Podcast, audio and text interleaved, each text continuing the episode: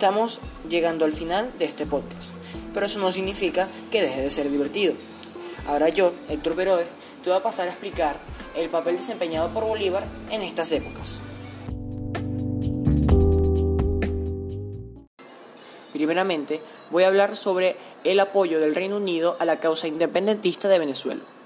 Luego de los hechos del 19 de abril de 1810, Bolívar prepara un viaje a Londres a principios de julio para acudir a una misión diplomática y así ganar el favor de los ingleses a la causa de independencia y para negociar la intervención de los británicos ante los españoles en favor de los ingleses de Venezuela. Bolívar llevó consigo a don Andrés Bello y a Luis López Méndez al viejo continente para gestionar el respaldo de la corona británica. En esa oportunidad, además de contactar al vetusto y experimentado general Francisco de Miranda, los venezolanos realizaron lo que podemos denominar hoy como un lobby, haciéndolo ver a los ingleses lo beneficioso que sería para Inglaterra la independencia de Venezuela. Justamente un 16 de julio de 1810, en Londres, el secretario de Estado de Asuntos Exteriores, el marqués Richard Wellesley, se reunió con los nativos del nuevo continente para que estos explicaran sus intenciones y su propuesta política.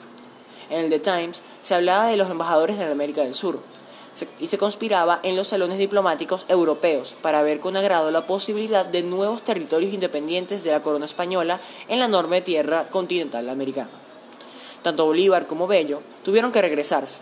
No obstante, Luis López Méndez se quedó como embajador permanente en Londres para mover la opinión pública en favor de la libertad en el sur de América. Más adelante, británicos, irlandeses e inclusive alemanes formaron parte del, ejército libertador que consumará la independencia no solo de Venezuela, sino de Colombia, Ecuador, Perú y Bolivia. A partir de 1817, casi 6.000 soldados ingleses veteranos de las guerras napoleónicas se sumarán a las tropas comandadas por el Libertador. Y durante los años 1819 y 1820, más de 2.100 soldados irlandeses llegan a Venezuela como miembros del regimiento irlandés. Ahora hablaré sobre el interés de Bolívar en traer a Francisco de Miranda a Venezuela.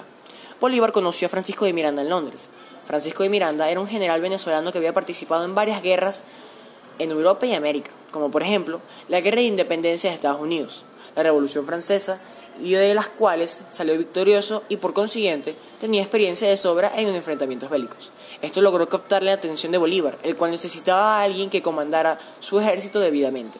Por lo tanto, luego de diálogos y discusiones, Bolívar logró traer a Miranda a suelo venezolano nuevamente. Luego de ser recibido con honores en el puerto de La Guaira, eh, empezaría a entrenar el ejército venezolano. Luego sería elegido diputado del Congreso Constituyente de 1811 y el, y el 5 de julio de 1811 tendría el honor de firmar el Acta de Independencia de Venezuela junto a Bolívar. Posteriormente, en 1812, asumiría el cargo de generalísimo, dictado por el triunvirato del 23 de abril de 1812. Lamentablemente, fue el propio Bolívar quien lo encarceló debido a una confusión que lo hizo ser acusado de traidor el 31 de julio de 1812 es encarcelado por firmar la capitulación de San Mateo el 25 de julio de 1812. En 1813 es llevado al castillo de San Felipe para luego ser trasladado a Puerto Rico y posteriormente ser llevado a España, al arsenal de la Carraca, donde murió en la celda por un ataque cerebrovascular. Este es el final del podcast. Espero que les haya gustado. Y para más podcasts como este, Las campanas de la iglesia están sonando, anunciando que el año viejo se va.